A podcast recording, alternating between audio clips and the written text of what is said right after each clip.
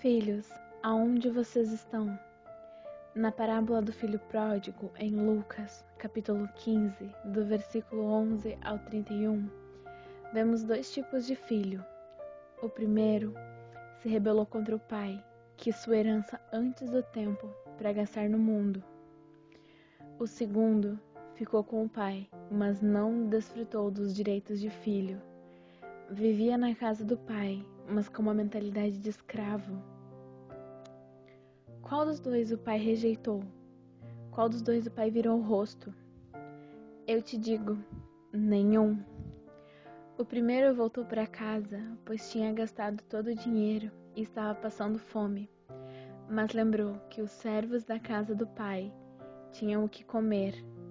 A reação do pai foi de limpar o filho, colocar novas vestes e fazer uma festa, porque o filho estava de volta.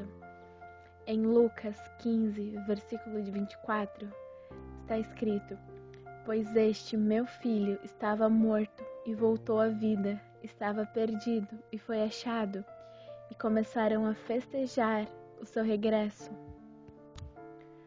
O segundo filho se entristeceu com a festa promovida ao irmão que tinha ido embora.